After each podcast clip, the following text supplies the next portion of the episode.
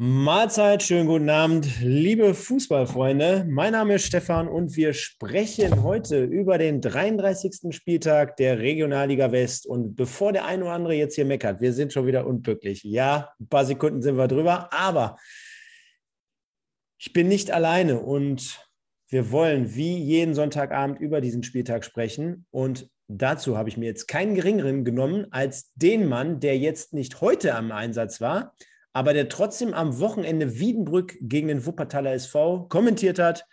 Und deswegen sage ich als allererstes erstmal schönen guten Abend, lieber Sven, Sven Lesser. Hi. Hallo Stefan, danke für die Einladung. Perfekt, wir haben gerade schon gesprochen. Ähm, ja, was ist das für ein Aufstiegsdrama? Jetzt mal erstmal so generell mal wieder durch die Blume gesprochen.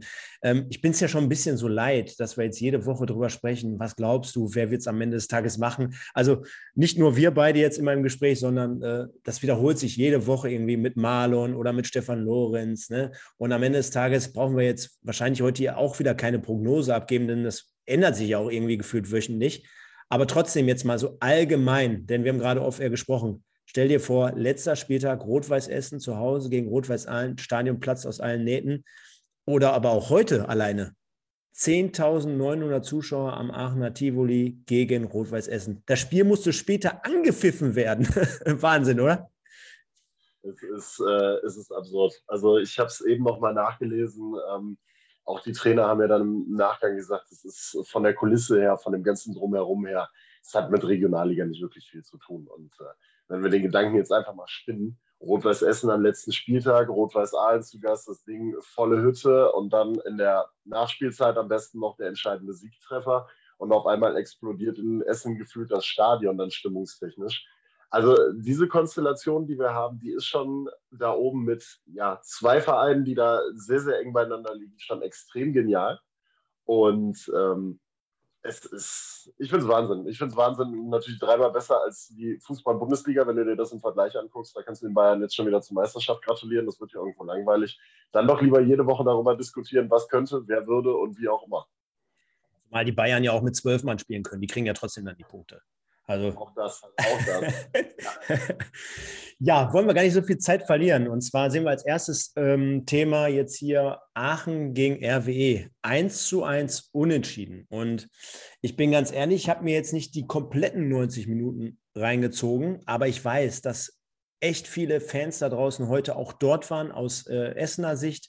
Äh, wir haben gerade insgesamt über die Zuschauerzahl gesprochen, habe mir aber gerade zumindest die kompakte Zusammenfassung äh, nochmal reingezogen und ich muss ganz ehrlich sagen, es war ein Spiel, so gefühlt, ähm, da hätte, hätten, hätten beide Mannschaften gewinnen können. Also von dem Chancenverhältnis. RWE ganz zum Schluss, meiner Meinung nach, noch mit dem Lucky Punch äh, versucht, zumindest durch Kleinsorge. Da hätte man äh, ja noch äh, sicher gehen können und sicherstellen können. Aber insgesamt war es jetzt nicht so die Partie, wo ich sagen würde, boah, da spielt jetzt der Tabellenzweite gegen einen Abstiegskandidaten, sondern das war insgesamt schon nach der ja, überstandenen Anfangsphase von Aachen doch eher so ausgeglichen? Oder wie hast du es generell so wahrgenommen mit all dem, was du so mitbekommen hast? Ähm, also das, was man ja so auch mitbekommen hat, war es ja wohl, oder hat Essen ja gerade in der ersten Halbzeit ordentlich Dampf gemacht und äh, äh ordentlich Gas gegeben. Es ist ja ein schönes Privileg, das sagt ja auch Fuad Kilic, der hat das ja auch dann, wie gesagt, nicht nur die Atmosphäre, sondern auch das Spiel hatte relativ wenig mit Regionalliga zu tun. Das war ein sehr, sehr hoch, qualitativ hochwertiges Spiel. Ähm, spricht absolut für die Entwicklung, die Alemannia Aachen genommen hat im Laufe der Rückrunde. Schlägt sich natürlich noch nicht so ganz im Tabellenplatz nieder, weil da unten momentan ja einfach jeder punktet, gefühlt. Auf der anderen Seite ist das halt so eine Geschichte, spricht es jetzt für Rot-Weiß Essen? Ich sehe es momentan nicht, weil sie lassen zu viel liegen. Es ist einfach so. Also in den letzten Spielen lassen sie einfach zu viele Punkte liegen. Das Unentschieden gegen Oberhausen, jetzt gegen Aachen, so ein Spiel, wo du eigentlich gewinnen musst, weil Münster einfach brutal souverän ihren Stiefel runterspielt. Die gewinnen dann 1-0, die gewinnen wie heute 2-0. Ähm, da musst du dann halt irgendwie das Ding auf deine Seite ziehen, wenn du da im Aufstiegskampf äh, hinterher der Glückliche sein willst. Ne? Definitiv. Also ähm, ich kann auch nur von unter der Woche mal berichten. Ich war auch selber in Oberhausen. Also auch das schon so ein Spiel, wo ich sagen würde, das war schon sehr, sehr gut anzuschauen. Ne? Also klar, ähm, ich konnte mich da gefühlt ein bisschen zurücklehnen und einfach mal genießen. Auch dort äh, knappe 10.000 Zuschauer, Stadion Niederrhein, sehr, sehr gut äh, besucht. Es war eine, eine, eine tolle Atmosphäre. Ähm, ja, klasse, ne? aber auch da, wie du schon sagtest, hat man Punkte liegen lassen. Und das zieht sich ja jetzt insgesamt so bei RWE, nachdem man vielleicht gesagt hat, ja, bei der einen Niederlage, okay, das kann jetzt immer mal passieren, Kopf hoch geht weiter, aber so insgesamt, ne, klar, du, du führst dreimal, glaube ich, in Fortuna Köln, dreimal, spielst am Ende des Tages 3-3, nur damit du dann, ich, ich klammer jetzt mal das Spiel gegen den KFC Uerdingen aus, aber dann in allen undankbar natürlich, klar, aber verlierst, dann gewinnst du in Wiedenbrück, okay, 1-0. Da waren schon alle so, dass so nach dem Schockmoment allen äh, gestimmt, sozusagen. Gut, dann haben wir es wenigstens in Wiedenbrück wieder gerade gezogen. Köln Pflichtaufgabe, aber dann Oberhausen 1-1. Und jetzt am Ende des Tages auch Alemannia Aachen 1 zu 1 unentschieden. Und Daniel Heber hat es ja unter der Woche auch nochmal gesagt. Boah, ich habe so das Gefühl, gegen uns spielen alle irgendwie mit 120 Prozent. Ja, das ist. Natürlich, das ist natürlich klar, aber die haben auch eigentlich gar keine andere Wahl, wenn man gegen RWE spielt. Ne? Erst recht nicht vor solchen Kulissen.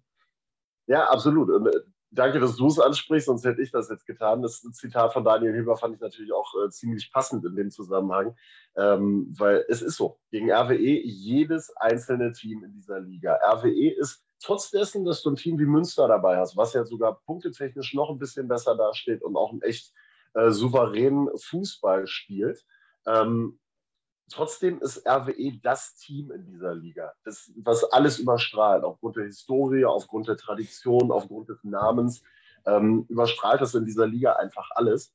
Und ähm, da gibt jeder Einzelne 120, 130 Prozent, weil auch jeder Gegner, der gegen RWE spielt, im nächsten Jahr wieder gegen RWE spielen möchte und wieder so eine Kulisse haben möchte und wieder so einen Gegner in der Liga haben möchte. Das ist ja, das ist ein Faktor, da hat Daniel Heber vollkommen recht.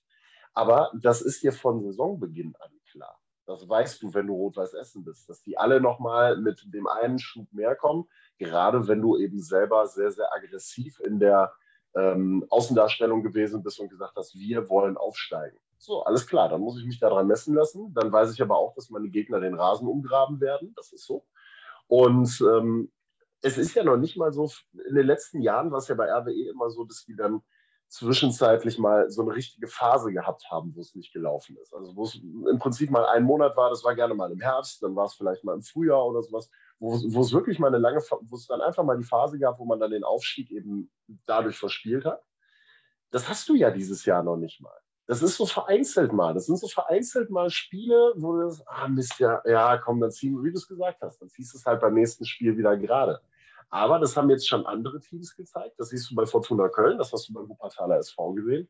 Das klappt irgendwann nicht mehr. Irgendwann bist du raus aus der Verlosung.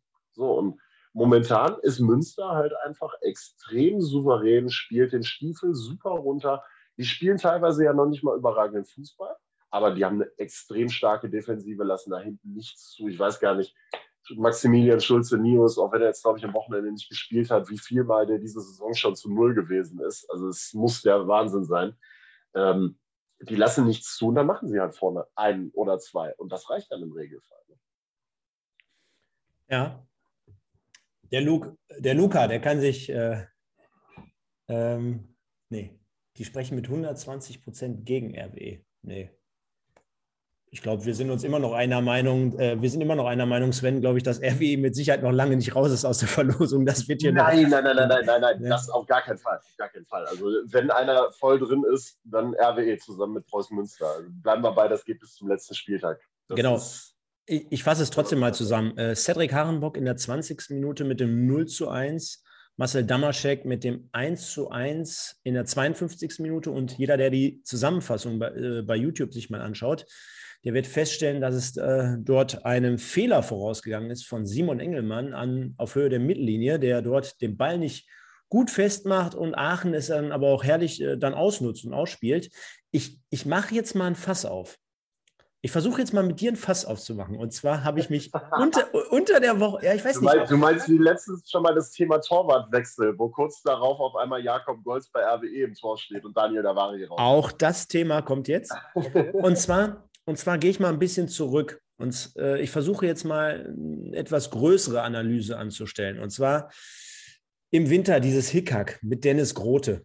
Münster, Essen, dann auf einmal gar nichts von beiden. Und wenn wir uns einfach mal die Leistung von Dennis Grote und als Führungsspieler und Kapitän in der Hinrunde mal vor Augen führen, da hatte man wirklich einen, einen Leader, so hatte ich zumindest immer bei allen Spielen das Gefühl, den du so auf dieser Position jetzt gerade nicht hast. Denn, jetzt gehe ich einen Schritt weiter, Mittelfeld, du verpflichtest Thomas Eisfeld. Die Hoffnungen sind groß. Du kannst sagen, du spielst das Thema mit Grote ein wenig runter. Es ist ganz schnell vergessen, gerade medial, weil du einen klangvollen Namen holst. Ich sage dir ganz ehrlich, ich habe vor zwei drei oder drei Wochen schon mal hier an dieser äh, Stelle gesagt, für mich ist das, bis auf diesen einen Treffer auf Schalke damals, den er mit Volley sensationell reinzimmert, ist das für mich gar nichts bis viel zu wenig. Und mache ich daran fest, zum Beispiel auch am Dienstag in Oberhausen, nicht dass der neben mir auf der Tribüne mir erklärt, ja, selbst wenn der runtergeht, äh, so schlecht ist die Regionalliga nicht, glaubt man ja nicht, dass der jede Woche fünf Tore schießt. Nee, glaube ich nicht. Aber ich behaupte mal, ich verlange mehr von so einem Spieler, als ruhende Bälle direkt hinter das Tor zu knallen. Also da waren Situationen dabei, äh, die haben mich an eine Kreisliga C erinnert. Jetzt mal wirklich. Also da sind ruhende Bälle und da, da kommst du als ehemaliger Bundesligaspieler oder Profi äh, um die Ecke und du hast gar keinen Zugriff so richtig zum Spiel. Auch äh, ähm, sinnbildlich seine Szene vorm Tor, da, da köpft er aus 4,50 Meter, köpft er, köpft er dann daneben, bringt den Ball noch niemals aufs Tor. Das ist das eine. Das andere ist Torwartdiskussion, ja. Da war ich gar nicht im Kader. Und auch da, dazu habe ich am Dienstag gesagt, finde ich ein bisschen komisch Ne? Und das spricht mit Sicherheit jetzt auch so ein bisschen Bände, denn ich glaube, dass es dann da mit Sicherheit, also ich kann mir vorstellen, dass Davari jetzt nicht jemand ist, der sagt, ach komm, während der Saison, da mache ich mal einfach lo so locker Platz, sondern ja, vielleicht habe ich da auch mal einen Spruch abgelassen oder vielleicht knistert so ein bisschen intern. Also da kann mir ja keiner erzählen, dass er mit der Situation zufrieden ist. Und der Florian, ich weiß gar nicht, ob er es gerade anspricht, aber dann haben wir natürlich noch so eine Situation mit, wie mit dem Böllerwurf, Spiel abgebrochen gegen Münster. Also da kommt jetzt insgesamt, halten wir nochmal fest, äh, Neuzugänge vielleicht in der Winterpause klappen nicht so gut, Torwartwechsel und Kapitän ja auch gleichzeitig, wird nochmal gewechselt. Dann wird das Spiel gegen äh, Münster abgebrochen und gegen RWE gewettet. Du verstehst, was ich meine? Das ist ja, eine, eine Riesenblase, die jetzt gerade dort äh, platzt. Also es ist, ähm, tatsächlich, dieses Thema Dennis Grote ging ja dann, obwohl es sehr medial aufgebauscht worden ist, sehr zügig auch wieder runter. Also das Thema war ja dann, dann war er weg. Dann ist er jetzt ja, ist glaube ich in die zweite österreichische Liga gegangen, spielt da jetzt ein halbes Jahr, wahrscheinlich bis er dann in Münster dann im Sommer äh, in irgendeiner Form integriert wird. Ähm, auch da muss ich sagen, gebe ich dir vollkommen recht. Also das sind so, so Dinge, ähm, das sind so Nebenkriegsschauplätze, die dann da aufgemacht werden. So, so kleine, so wirklich kleine einfach nur. Auch so ein Torwartwechsel, Daniel Davari. Christian Neidhardt stellt sich nach dem Allenspiel noch an die Presse und sagt, ach, die ganzen hier Social Media und so, hier äh, Diskussion, Torwartwechsel ist völliger Quatsch. Warum sollen wir jetzt einen Torwartwechsel mitten in der Saison vollziehen?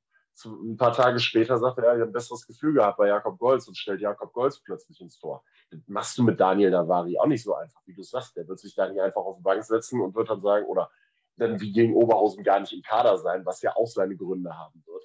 Und wird dann sagen, ja, ist dann halt so, nehme ich mal so an. Der war Stammspieler, der ist Kapitän der Mannschaft gewesen. Du sägst einen Kapitän plötzlich ab und äh, verbannst den auf die Bank. Und das ist ja noch nicht mal ein Feldspieler, den du rausnimmst. Das ist ja schon das eine, wenn du mit einem Feldspieler die Kapitänsbinde abnimmst.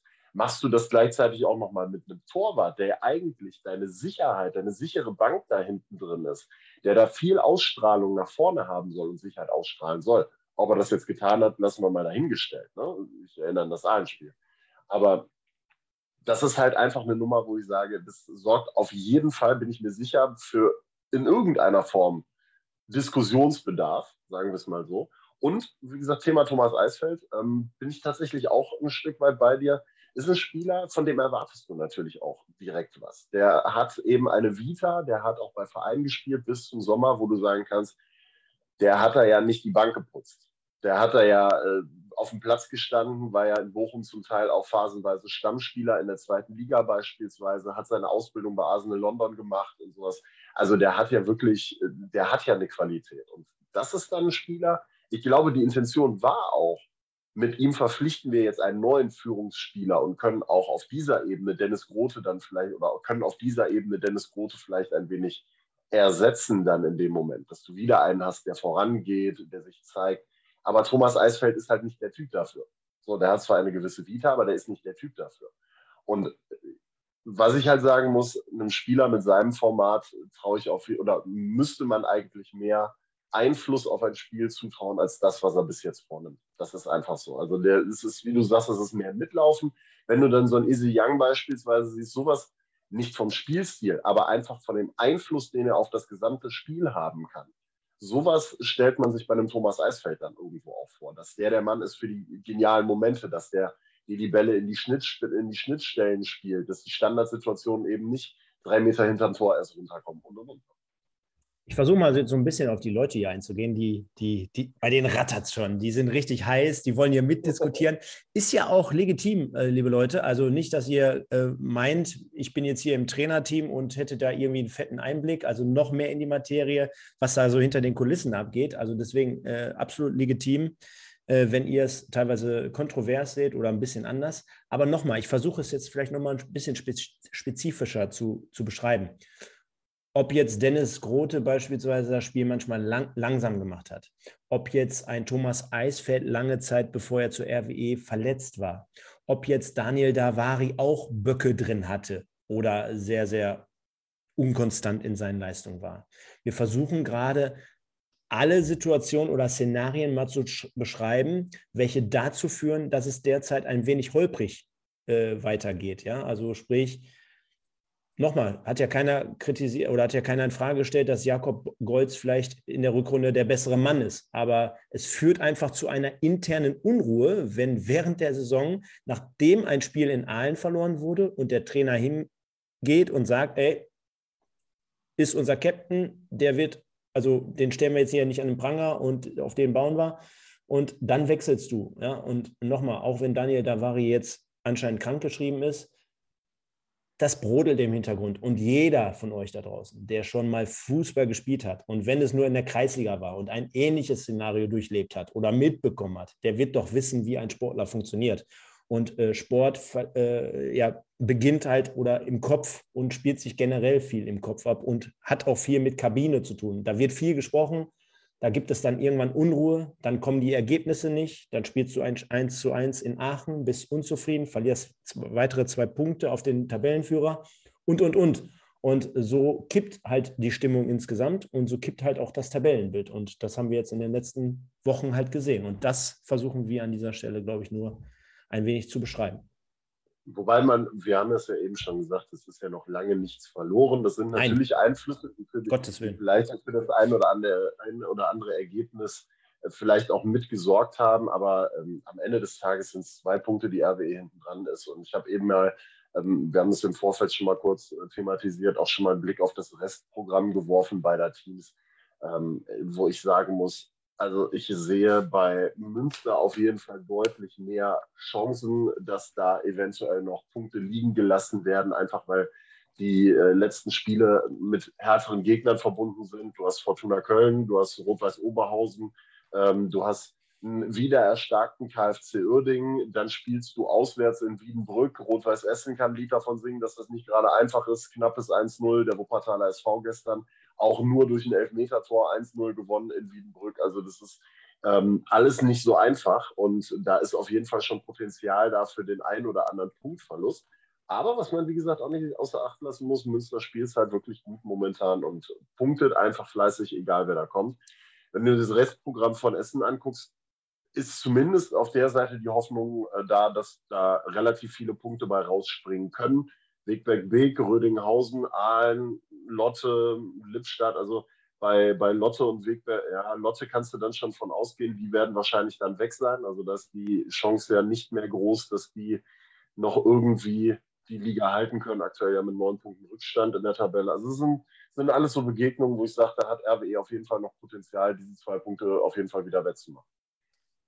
Wenn wir gerade über 10.000 Zuschauer sprachen, sprechen wir jetzt hm. im Nachgang mal mit über 1500, denn der FC Schalke mit der Reserve, beziehungsweise U23, hat heute Preußen Münster, dem Tabellenführer, dem aktuellen zumindest, äh, 0 zu 2, äh, gegen die 0 zu 2 verloren. Und wenn wir jetzt gerade sehr, sehr ausführlich über die Probleme von Rot-Weiß Essen gesprochen haben, beziehungsweise uns auch mal über die einzelnen ja, Mannschaftsteile unterhalten haben mit den, mit den ganzen Stärken, fällt mir in den letzten Wochen, da kannst du mich gerne korrigieren, aber du äh, beobachtest äh, auch ja Preußen Münster des Öfteren.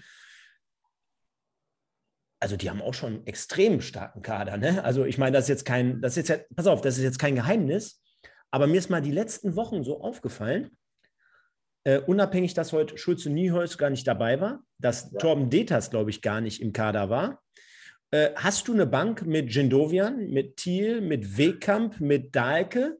Äh, die spielen alle, also auch äh, Wehkamp oder Dahlke, also die spielen ja teilweise die letzten Wochen gar nicht. Gendovian hat, glaube ich, mal einmal von Anfang an gespielt, obwohl der auch äh, schon ganz gut äh, dort angekommen ist in Münster. Und dann denkst du dir, mein lieber Herr Gesangsverein, die können aber auch nochmal gut nachlegen und wuppen es aber dann halt auch mit einem Langlitz, oder mit, äh, mit, mit, mit, mit T-Club, den ich auch äh, sehr, sehr stark sehe. Also, also insgesamt, ne? Respekt. Also es ist, Preußen Münster ist für mich so eine Truppe, gefühlt läuft dieser Kader und auch diese Saison irgendwie so ein bisschen, ja, die werden medial immer auch natürlich in dieses Aufstiegsrennen gepackt, direktes Duell mit RWE, aber trotzdem irgendwie so ein bisschen, äh, so, so ein kleines bisschen unterm Radar, wie du das gerade sagst guck dir die Truppe an, die die dort zusammengestellt haben, den kompletten Kader. Du hast einen richtig starken Kader da stehen. Du hast Gindorien gerade angesprochen, der in der Winterpause ja noch aus Duisburg dahin gekommen ist und sofort funktioniert in Münster. Der hat ja sofort abgeliefert da und ist ja auch, ich glaube, 22, wenn ich das richtig im Kopf habe. Ähm, auch noch total jung. Du hast Techlab, ein super Spieler auf Außen, auf rechts außen, ähm, der auch 20, lange in Münster 20 sogar. 20 sogar.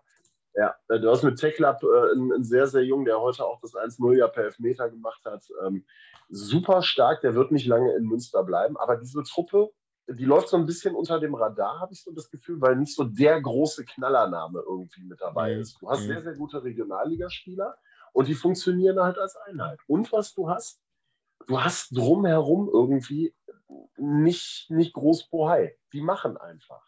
Ähm, Peter Niemeyer und ähm, die ganze sportliche Führung sorgt dafür extrem viel Ruhe. Ähm, auch, auch Sascha Hildmann, der da ja als, als Trainer agiert, macht einen super Job. Ähm, da kommt, du hast nirgendwo irgendeine Baustelle, die aufgemacht ist. Wir haben das gerade bei RWE thematisiert, was ja in der Rückrunde auch eingewirkt hat. Und vielleicht ist es ja tatsächlich auch diese Partie bei Rot-Weiß Essen gewesen und diese Entscheidung vom Sportgericht, was auch nochmal für den einen Punch gesorgt hat und gesagt hat, pass mal auf, vielleicht können wir das Ding dieses Jahr wirklich reißen, wir packen das, gibt nochmal die drei Punkte extra und jetzt kommen die mit dem Schub auf einmal daher. Und was wir halt haben, eben schon mal kurz thematisiert, eine brutal starke Abwehr. Also es ist Wahnsinn, wie häufig die schon zu Null gespielt haben. Also ich mache jetzt mal das nächste Fass jetzt mal in dem Fall lieber nicht auf, denn äh, ich glaube, ganz, ganz viele Menschen in Deutschland und gerade in NRW stellen ja diese These auf, jetzt stell dir mal vor, Preußen Münster steigt auf mit diesen drei Punkten. Ich glaube, dazu müssten wir dann wahrscheinlich eine Sondersendung machen. Und ich, ich, ich schwenke mal lieber aufs andere Thema, denn der, wer hat es jetzt hier geschrieben? Der, ich hoffe, ich spreche ihn richtig aus, Heiretin Aktasch, der sagt, Dennis Bindemann, Killer. Und ich bin ganz ehrlich, ich hatte jetzt gar nicht auf dem Radar, wie alt der denn schon wieder ist. Aber das ist 19 Jahre alt. Ja. 19 Jahre und kommt aus der ja, Akademie ist es ja in dem Fall nicht, aber aus der Jugend von Preußen Münster. Und äh, er muss wohl sehr, sehr stark ausspielen. Hast du ihn schon mal kommentiert? Äh, tatsächlich, ja. Also ähm, ist ja momentan mehr so der, äh, ja, also kommt ja häufiger mal, mal von der Bank. Ähm, Dennis Bindemann, 19 Jahren, hat sich aber auch da super entwickelt, kommt auch vor allen Dingen seine Spielzeit. Also ist auch nicht weit davon entfernt, da in Münster den nächsten Schritt zu machen. Ich war gerade mal so frei und habe nebenbei mal die Bilanz aufgerufen. Also 17 Spiele, die er bis jetzt gemacht hat und wirklich ja komplett durch die ganze Jugend durchgelaufen. Und das ist, der Junge macht eine sehr, sehr gute Entwicklung. Diese Saison schon drei Tore gemacht. Ähm, zeigt sich auf jeden Fall immer wieder. Groß gewachsen, auch ein bisschen stabiler, ähm, was so den Stürmertypus angeht. Und äh, ja, also mir gefällt er sehr, sehr gut als, als Spieler und ich glaube, der Junge wird auch seinen Weg gehen. Also wie gesagt, mit 19 Jahren eigene Jugend und äh, auf jeden Fall mit dem Potenzial, da einiges zu reißen. Ja, wollen wir mal insgesamt so ein wenig auf die Ergebnisse schauen. Und ähm, da stellen wir fest, Rot-Weiß Oberhausen hat am Freitag bereits 2 zu 1 gegen Fortuna Düsseldorf gegen die Reserve gewonnen. Auch mit Sicherheit insgesamt so ein kompliziertes Spiel. Ne? Du musst dir mal vorstellen, du spielst am Dienstag vor 10.000 Zuschauern am Stadion oder im Stadion am Niederrhein.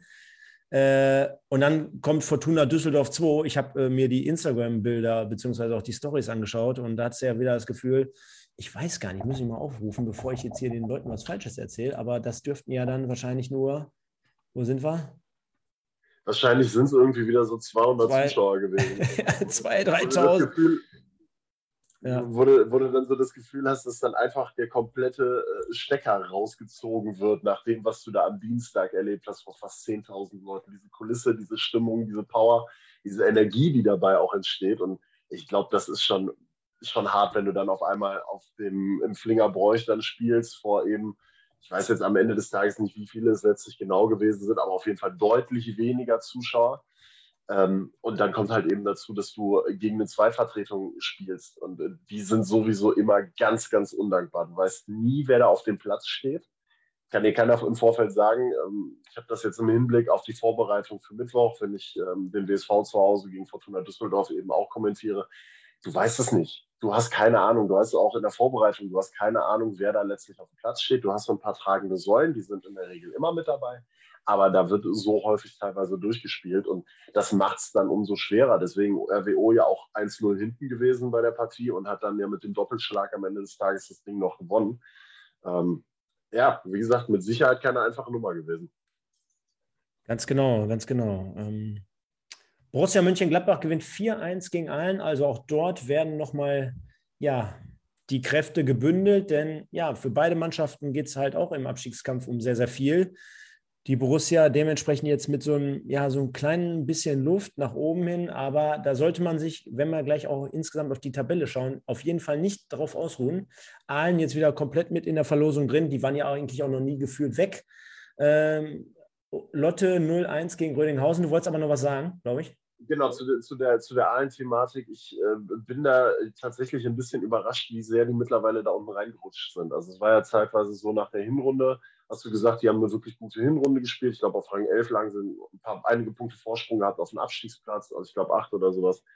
Und auf einmal äh, kommst du in so einen Negativstrudel und ähm, verlierst Spiel um Spiel, hast dann auf einmal das Highlight gegen RWE, gewinnst das Ding 2-0 plötzlich, äh, denkst, es geht wieder alles in die andere Richtung. Und drei Tage später kriegst du das nächste 4-1 um die Ohren gedonnert von Köln. Dann kriegst du das 4-1 heute um die Ohren gedonnert. Also Andreas Zimmermann und seine Jungs, die müssen schon gucken.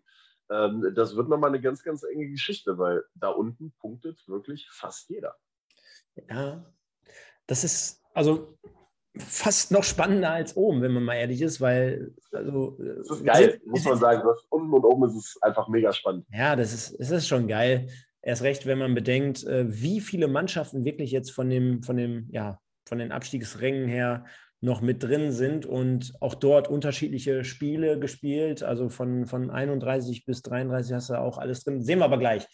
Der Bonner SC genau. mit einem extrem wichtigen Sieg gegen Wegberg Beek, denn auch Wegberg Beek, die klopfen so ein bisschen wieder an, nachdem ich gedacht hatte, boah, die müssten eigentlich schon lange jetzt weg sein. Nee, auch in den letzten Wochen so immer wieder ihre Punkte geholt. Der Bonner SC konnte sich wieder rehabilitieren mit einem 2-0. Der KFC Uerding. Und dazu habe ich auch in der Zeitung äh, jetzt gelesen, beziehungsweise war es, glaube ich, mit der Mitteilung einher, wo gesagt wurde, Jetzt spielen wir demnächst wieder in der Grotenburg. Du hast es mit Sicherheit mitbekommen. Ja. Erste Heimspiel gegen den VfB Homberg demnächst in, in der Grotenburg. Und glaube ich, parallel zu diesem Bild kam die Message, ja, ist das der letzte Schub, der uns verhilft, in der Regionalliga zu verweilen? Da habe ich mir gedacht, oh, das ist aber sehr, sehr offensiv äh, herausgesprochen. Aber da führen die auch auf einmal Samstag noch gegen Fortuna Köln. Da habe ich gedacht, was ist denn jetzt los? Also du siehst auch daran, die haben sie anscheinend auch noch nicht komplett aufgegeben. Wobei nach dem Spieltag jetzt muss man schon fast sagen, Also das wäre wirklich äh, mit einem Wunder verbunden. Ja, es ist äh, KFC, also Chapeau, was die gerade in den letzten, ähm, ich glaube, sechs, sieben Spielen geleistet haben und an Punkten geholt haben, haben ja in den Zeitfenstern mehr Punkte geholt als in der gesamten Saison vorher. Du hast halt einfach ein paar Neuigkeiten, glaube ich, gehabt bei denen, die dafür gesorgt haben, dass da irgendwie nochmal der Schub gekommen ist, dass man eben hergegangen ist und gesagt hat, okay, Grotenburg-Rückkehr ist absehbar gewesen dass, der, äh, dass die Insolvenz abgeschlossen wird jetzt im Prinzip, beziehungsweise dass die Insolvenz läuft und dass es diese, diesen Punktabzug vor allen Dingen nicht gab, der ja im Raum stand. Das war, schwebte ja auch wie so ein Damoklesschwert noch darüber und hat da, glaube ich, für ganz, ganz schwere Beine gesorgt, wenn du erstmal minus neun Punkten hinterher rennen musst zu Saisonbeginn. Ähm, dann hast du mit Abdul Fesenmeier einen Stürmer, der jetzt nach langer Verletzung wieder zurückgekommen ist, der momentan in fast jedem Spiel sein Tor macht jetzt bei sieben Saisontoren angekommen, hat jetzt auch gegen, gegen Fortuna Köln wieder getroffen.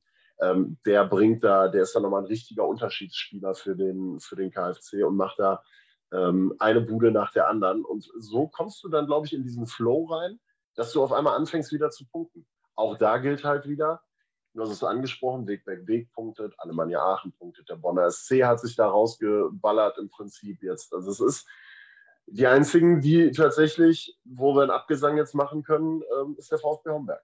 Da müssen wir dann sagen, schade drum. Die haben jetzt äh, die Regionalliga, die sind jetzt auf Abschiedstour. Die haben jetzt noch fünf Spiele Regionalliga und dann geht es wieder in die Oberliga. Ja, da muss man am Ende des Tages aber auch bei 16 Punkten sagen, das ist dann doch ein wenig zu dürftig. Und was ich noch zum KfC ergänzen würde, ist ganz einfach, auch da wieder mal so der Vergleich, jeder, der mal Fußball gespielt hat, ne? egal, egal in welcher Liga, wenn du am Anfang der Saison reihenweise solche Klatschen bekommst, wenn du mit der Last leben musst, im ersten Moment, dass dir Punkte abgezogen werden und du in der Tabelle morgens aufwachst und siehst, ey, wir haben Minuspunkte, wie geht denn sowas? Dann trotzdem, ja, auch mit dem einen oder anderen neu dazugestoßenen Spieler, mit Sicherheit. Ja, mit einem neuen Trainer, auch mit Sicherheit aber dann trotzdem auch die bestehenden Spieler, die von Anfang an dabei waren, trotzdem noch so eine Entwicklung zu nehmen. Ne? Also ich bin zum Beispiel sehr, positiv überrascht hier von, wen haben wir hier? Warte mal, wer war es nochmal? Fesenmeier oder wie der heißt? Absolut, ja. Fesenmeier. Ja, ja, genau. 16 Spiele, sieben Tore, das liest sich doch echt, echt nicht komplett verkehrt. Ne? Also echt das, Chapeau. Das ist ja das, was ich gerade eben gesagt habe. Der ist äh, Abdul Fesenmeier auch lange verletzt gewesen. Irgendwie eine ganz, ganz komplizierte. Ich bin mir nicht ganz sicher, ob es Meniskus war, irgendwie sowas in der Richtung. Verletzung ist lange ausgefallen, ist auch wirklich vor kurzem erst wieder zurückgekommen.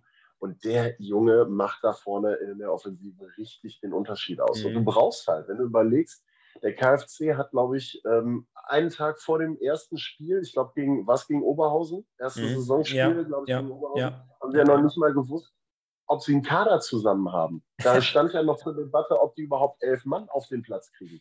Dann zimmerst du da in einer Hauruck-Aktion irgendwie mit irgendwelchen vertragslosen Spielern, ablösefreien Spielern irgendwie einen Kader zusammen, dass der natürlich nicht zu Beginn funktionieren kann, ohne eine Vorbereitung oder ähnliches. Die haben sie ja auch nicht gehabt. Das ist ja völlig klar. Dass du dann in einer Liga wie der Regionalliga West dann auch zwischenzeitlich mal, gerade wenn du gegen so einen Primus dann spielst wie RWE, dann auch mal die elf Dinger einfängst und vielleicht auch den einen oder anderen faulen Apfel dann im Kader hast, den du dann im Winter nochmal aussortieren oder feinjustieren musst. Das passiert halt auch. Du hast halt einfach keine Zeit gehabt.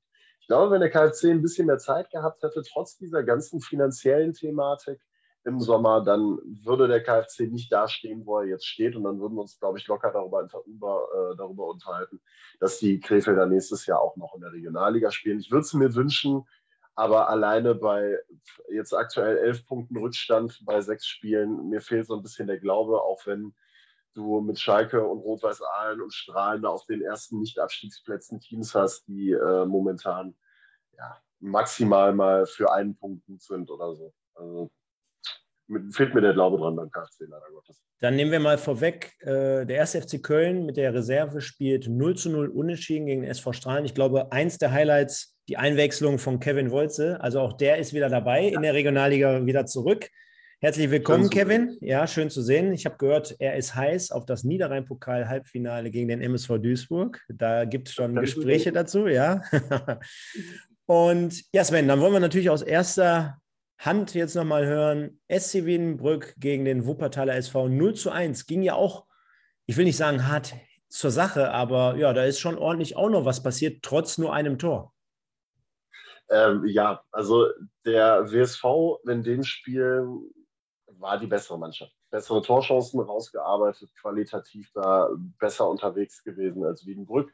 Die waren halt sehr, sehr defensiv eingestellt, haben versucht dann über Ballgewinne früh stören, frühes Anlaufen und frühes Pressen dann ähm, in, in Situationen zu kommen, wo sie dann ähm, in Konter kommen und die Tore äh, oder Torchancen generieren. Das hat so semi gut geklappt. Ähm, so das ein oder andere Mal, aber so richtig riesige Torchancen waren dann nicht da. Am Ende war es ein Elfmeter, der dann herhalten musste ähm, für den Siegtreffer, weil der WSV das auch sonst wieder wie in der gesamten Saison schon nicht hinbekommen hat, auch ähm, seine Kontersituationen hinterher auszuspielen. Also da gab es Situationen, der, der äh, Marcel Hölscher, der Torwart von Wiedenbrück, da gab es einen Abschlag ähm, rund um die 90. Minute, den spielt er dem Gegner in den Fuß.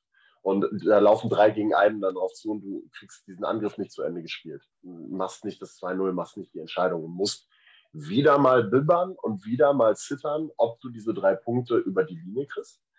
Und äh, beim WSV ist das ja auch so eine Thematik. Ich habe mir irgendwann äh, zuletzt mal die Tabelle angeguckt, wenn die Spiele nach 90 Minuten abgepfiffen werden, dann wäre der WSV dann zu dem Zeitpunkt Erster gewesen. Ähm, der WSV hat es halt einfach geschafft, in äh, sechs Punkte verspielt im äh, Aufstiegskampf in den letzten oder in der Nachspielzeit, während andere Teams eben noch gepunktet haben. Und was dieses Thema Härte anging, eigentlich war es ein relativ faires Spiel. Mag man kaum glauben bei, Platz, bei zwei Platzverweisen, aber es war eigentlich relativ fair. Ja, äh, Manfredas Ruski ist mit äh, glattrot vom Platz geflogen, ohne dass vorher eigentlich irgendwie groß was passiert ist in, der, in dem gesamten Spiel. Gestrecktes Bein auf, aufs Schienenbein drauf von Kevin Pitlick. Äh, sah böse aus, ihm ist glücklicherweise nichts passiert. Ja, und Kevin Pitlick hat dann wahrscheinlich gedacht, er muss weiß ich nicht, sich ein bisschen ausruhen, muss die Schrammen verarzten oder sowas in der Richtung. Hat kurz vor der Halbzeit dann nach, äh, oder hat dann kurz nach der Halbzeit eben auch 47. Minute die gelb-rote Karte dann hinterher gekriegt. Bisschen übertrieben, aber gut. Dann waren es hinterher 10 gegen 10 und ähm, dann hast du halt im Prinzip wieder ein normales Fußballspielen. Das ist halt dann hinterher ein Abnutzungskampf. Wenn du mit 10 gegen 10 spielst, eine Person weniger auf beiden Seiten, es geht halt auch einfach dann an die Kraft und äh, an die Substanz. Und gerade für den DSV ist sowas natürlich jetzt nicht gut, wenn du ähm, jetzt den kompletten kommenden Monat, also den kompletten April bis Anfang Mai, nur noch im Rhythmus Wochenende, Mittwoch, Wochenende, Mittwoch, Wochenende, Mittwoch spielst. Aber gerade beim Wuppertaler SV finde ich echt spannend zu sehen, wo die Entwicklung hingeht. Ne? Also jetzt mal davon ab, was jetzt diese Saison so sich schon sehr, sehr erfolgreich anfühlt im ersten Moment. Und jetzt nehmen mal Rot-Weiß Essen oder Preußen Münster. Ich denke mal, da sind wir uns einig, dass einer von den beiden machen wird am Ende des Tages. Ja. Nimm mal einen der beiden raus und dann hast du nächstes Jahr immer noch ähm, RWE oder Münster. Äh, Rot-Weiß Oberhausen, Fortuna Köln, den Wuppertaler SV, der jetzt gerade dabei ist, auch nochmal wirklich auf ein anderes Level zu bekommen als wie die letzten fünf, sechs, sieben, acht Jahre. Äh, das fühlt sich dann trotzdem immer noch sehr, sehr gut an und wird mit Sicherheit auch ähnlich spannend nächstes Jahr. Also diese Regionalliga West, die gibt schon wirklich einiges her. Und deswegen, ähm, ja, auf der anderen Seite steht ja auch da noch dem nächsten nicht ganz so unwichtiges Spiel vor der Tür. Nochmal gegen Rot-Weiß Essen.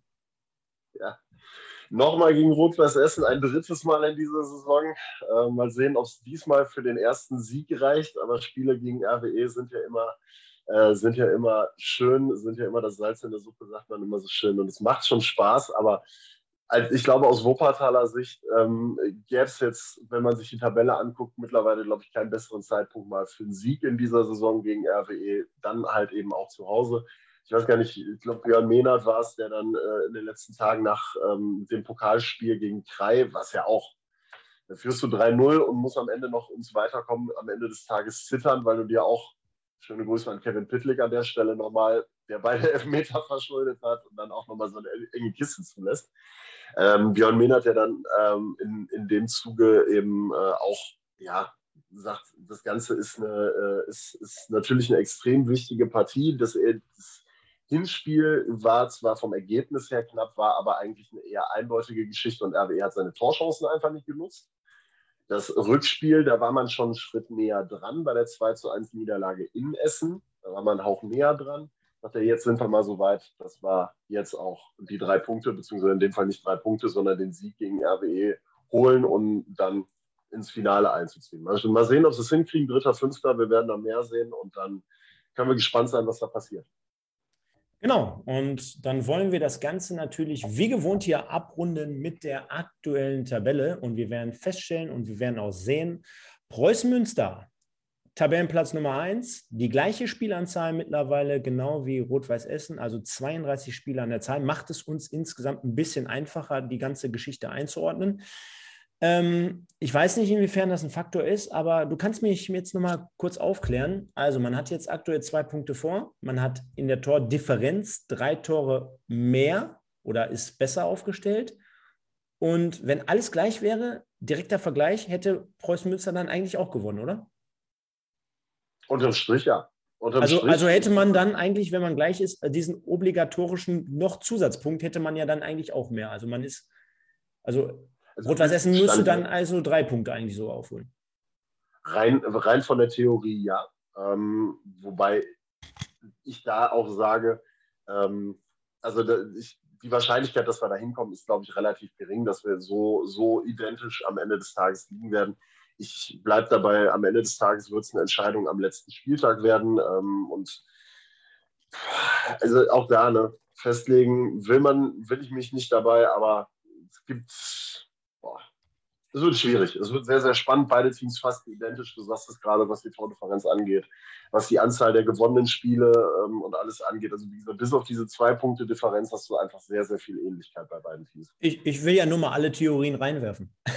und, und, und, ja, und, ja, pass auf, und ganz ehrlich, ähm, nicht nur, dass diese drei Punkte mit dem Böllerwurf vielleicht am Ende des Tages fehlen könnten, ähm, dadurch gewinnst du auch den direkten Vergleich. Ne? Also, sorry, ne? aber das ist ja, ja dann doppelt ja. und dreifach alles. Also, da muss man sich einfach mal äh, Gedanken drüber machen. Und ja, dementsprechend äh, wird es dann nochmal heiß hergehen. Rot-Weiß Oberhausen verbessert sich auf Tabellenplatz 3, auch irgendwie so ein Phänomen. Ne? Da hast du manchmal das Gefühl, die sind gefühlt manchmal 20, äh, 20 Punkte hinter der Spitze und dann auf einmal sind die wieder Dritter und haben ja, augenscheinlich nur fünf Punkte auf Rot-Weiß Essen Rückstand, beispielsweise bei einem Spiel mehr, schon klar.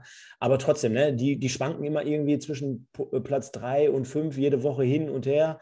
Äh, wird am Ende des Tages äh, wahrscheinlich nicht mehr reichen, genauso wie für, für Fortuna Köln. Die haben es in den letzten Wochen auch echt extrem liegen lassen, wo wir alle gedacht ja. hatten, auch die können eigentlich noch ein ernsteres Wörtchen mitsprechen. Der Wuppertaler SV mittlerweile mit Spielen weniger als die Konkurrenz, also können sich dort noch einen versöhnlichen dritten Tabellenplatz äh, ja, zuordnen am Ende der Saison. Das wäre mit Sicherheit eine sehr, sehr erfolgreiche Saison äh, unterm Strich. Absolut. Genau. Vielleicht nochmal kurz, vielleicht noch mal kurz Fortuna Köln. Ähm, da hast du einfach das Thema, ne? zwölf Unentschieden. Also ja. das ist das Thema mit den meisten, mit den wenigsten Niederlagen in der Liga. Nur zwei Spiele verloren in der gesamten Saison. Aber die Unentschieden waren es am Ende des Tages kaputt. So. Definitiv. Dann hast du Rödinghausen, die wieder eine sehr, sehr konstante, ich weiß noch, am Anfang der Saison hatten die so ein bisschen Probleme, da war es ein bisschen schwerfällig. Und jetzt sind die eigentlich wieder da, wo sie, ja, ich will nicht sagen, selber hinwollen, weil ich glaube auch dort, nachdem man ja signalisiert hat, ja, wenn es jetzt nochmal irgendwann klappen würde, dann gehen wir dann doch in die dritte Liga. Ähm, schauen wir mal, wie sich dieses Projekt weiter ähm, ja, anfühlen wird. Der SFC Köln auf 7, Wienbrück auf 8, Düsseldorf 9, Lippstadt auf 10 und dann beginnt so aus meiner Sicht so ein bisschen die heiße Phase. Ne? Also Gladbach jetzt ja. mit dem 4-1-Sieg schon ganz gut jetzt mittlerweile aufgestellt. Der Bonner SC ebenfalls mit 37 Punkten und Strahlen auch. Und das sind so für auch Strahlen, ist für mich so eine Mannschaft, wo man vor Monaten schon dachte, ach, mit dem Abstieg haben die doch gar nichts zu tun. Und das ist ja immer das Komplizierte, dass du dann wirklich den Schalter wieder umlegen musst, wenn du weißt, boah, jetzt wird es eng und jetzt müssen wir auf einmal. Klar, da fehlten auch extrem lange entscheidende Leute, wie beispielsweise jetzt Kevin Wolze. Aber ähm, auch dort prognostiziere ich, erst recht, wenn man sieht, wer genau unterm Strich steht, also in dem Fall die Alemannia, dass das noch ein heißer Tanz werden kann ja, SV Strahlen ist für mich aber auch immer, ähm, du hast das Gefühl, die gehen mit sehr großen Ambitionen immer häufig in die Saison rein. Ich vergleiche das drumherum, also auch wenn sich das von der Infrastruktur und von der Größe des Vereins nicht unbedingt vergleichen lässt, aber ich vergleiche das immer mal ganz gerne mit dem Wuppertaler SV. Beim WSV hast du halt auch jemanden im Hintergrund sitzen, der den Verein sponsort, der dort viel Geld reinpumpt. Ähm, früher auf jeden Fall auch sehr viel Einfluss genommen hat. In der aktuellen Zeit ähm, hält sich das ja äh, glücklicherweise in Grenzen. Ähm, ist es ja beim SV Strahl mit Hermann Tecklenburg dasselbe. Und Hermann Tecklenburg gibt ja auch sehr, sehr viel Geld, äh, unterstützt diesen Verein sehr stark, fordert aber auch ein gewisses Mitspracherecht. Also ich kann mich an einen Satz erinnern, werde ich niemals vergessen ja damals in der Oberliga, als wir hochgegangen sind, Inka Grings als Trainerin gehabt. Ähm, auch ein sehr spannendes Projekt, hat super funktioniert, ist ähm, mit einem riesigen Vorsprung aufgestiegen ähm, in, die, in die Regionalliga West. Und Hermann Tecklenburg hat sie dann rausgeworfen mit den Worten, ähm, äh, das ist hier nicht die Inka Grings Show. So, und äh, das ist dann so, da merkst du schon, wie in diesem Verein agiert wird. Und das hat sich auch in dieser Saison wieder gezeigt. Du startest mit Benedikt Wegs, dann hast du äh, Thomas Gerstner als, äh, als Trainer, der dann auch irgendwann entlassen wird, nachdem er gesagt hat, nee, Vertrag verlängere ich am Ende des Tages nicht, am Ende der Saison nicht. Ähm, und dann halt auch noch eine Strähne gehabt hat, wo gar nichts funktioniert hat. Ähm, dann hast du jetzt mit Rudi Cedi jemanden, der da wieder ein bisschen Stabilität reingebracht hat und auch für Punkte mal wieder gesorgt hat. Du hast mit Chagatai Kader vielleicht den besten Stürmer nach Simon Engelmann in der, äh, in der Regionalliga West. Äh, eigentlich müsste da mehr passieren. Mit der Qualität, die da im Kader drin ist, ist Platz 13 eigentlich und dann vor allen Dingen mit 33 Spielen halt voll im Abstiegskampf drin. Zwei Spiele weniger als die Alemannia.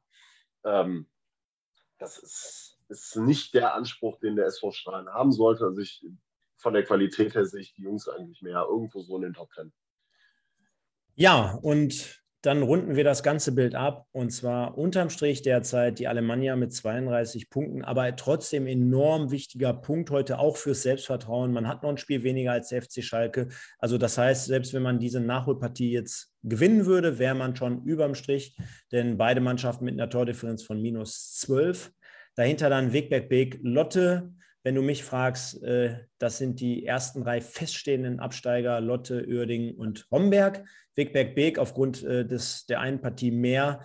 Äh, da sehe ich jetzt auch nicht mehr, also da würde ich jetzt beispielsweise nicht drauf wetten. Äh, da kannst du dann schon wirklich davon ausgehen, dass es am Ende des Tages äh, Aachen, Schalke, Aalen so in der Region machen werden, so um den Dreh. Und der VfB Homberg, ja. du hast es gerade gesagt, die verabschieden wir aus der Regionalliga. Drei Saisons jetzt dort zu Gast gewesen. Natürlich auch, muss man auch fairerweise dazu sagen, ein ähm, bisschen Corona bedingt.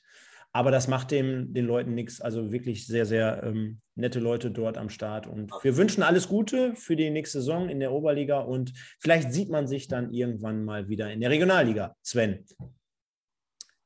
Ich würde sagen, bevor wir hier zu lang werden, weil ich bin bekannt dafür, dass ich gleich das nächste Format äh, steuern werde.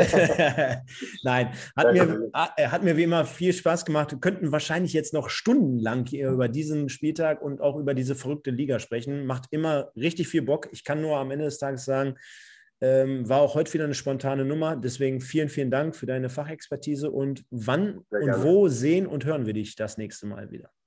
Äh, tatsächlich am Mittwoch, ähm, live auf Stage TV ähm, bei der Partie Wuppertal SV gegen Fortuna Düsseldorf 2, das Nachholspiel. 18 Uhr ist Anpfiff, ab 17.30 Uhr werden wir dann wieder live gehen. Werden uns im Vorfeld wieder den ein oder anderen interessanten Gast einladen zum Interview. Stefan Küsters vom BSV wird wieder da sein. Ähm, bei der Fortuna schauen wir mal, da werden wir auch noch ähm, mit Sicherheit jemanden dann dazu holen und dann äh, werden wir, ja, früher war es mal aus WSV-Sicht ein Derby, mittlerweile ist es halt einfach der Wuppertaler SV gegen Fortuna Düsseldorf 2. Wird eine lustige, wird eine spannende Begegnung werden hoffentlich viele Tore und dann geht es auch am äh, Wochenende, wenn ich das richtig im Kopf habe, auch schon direkt wieder weiter. Lass mich mal direkt gucken, ja. Mit der Begegnung gegen den ersten FC Köln 2 dann, auch beim WSV. Also von daher auch wieder live auf Stage TV, wieder die Woche im Einsatz. Ich freue mich drauf. Abschließend und wirklich jetzt der allerletzte Punkt, dein Spieler der Woche, des Spieltags. Puh, mein Spieler des Spieltags. Ohne zu lang jetzt, ohne zu lang. Boah. Können ja die Leute auch mal reinschreiben hier. Kommt. Ja, bitte. Also das wird mich mal, das wird mich tatsächlich mal interessieren. Weil so richtig ein, ja doch, doch, ich glaube, ich wüsste einen. Ich glaube, ich wüsste einen. Ähm, unabhängig äh, von, den, von den Ergebnissen, das hat aber auch, glaube ich, mit der Entwicklung in den letzten Wochen bei ihm einfach zu tun. Äh, kommen wir auf äh, Abdul Fesenmeier ähm, in meinen Augen wieder zurück, weil der Junge, was der in den letzten Wochen generell abgeliefert hat, auch diesen Spieltag wieder gegen Fortuna Köln getroffen hat für den KFC Uerdingen in einer extrem schwierigen Lage in diesem Verein, also der Verein einfach in der schwierigen Lage, plus er nochmal nach einer langwierigen Verletzung, dass der Woche für Woche so stark abliefert und äh, jetzt auch wieder trifft. Ich glaube, den würde ich nehmen. Also da, da bin ich mit dabei. Cool. Dann würde ich sagen, vielen, vielen Dank.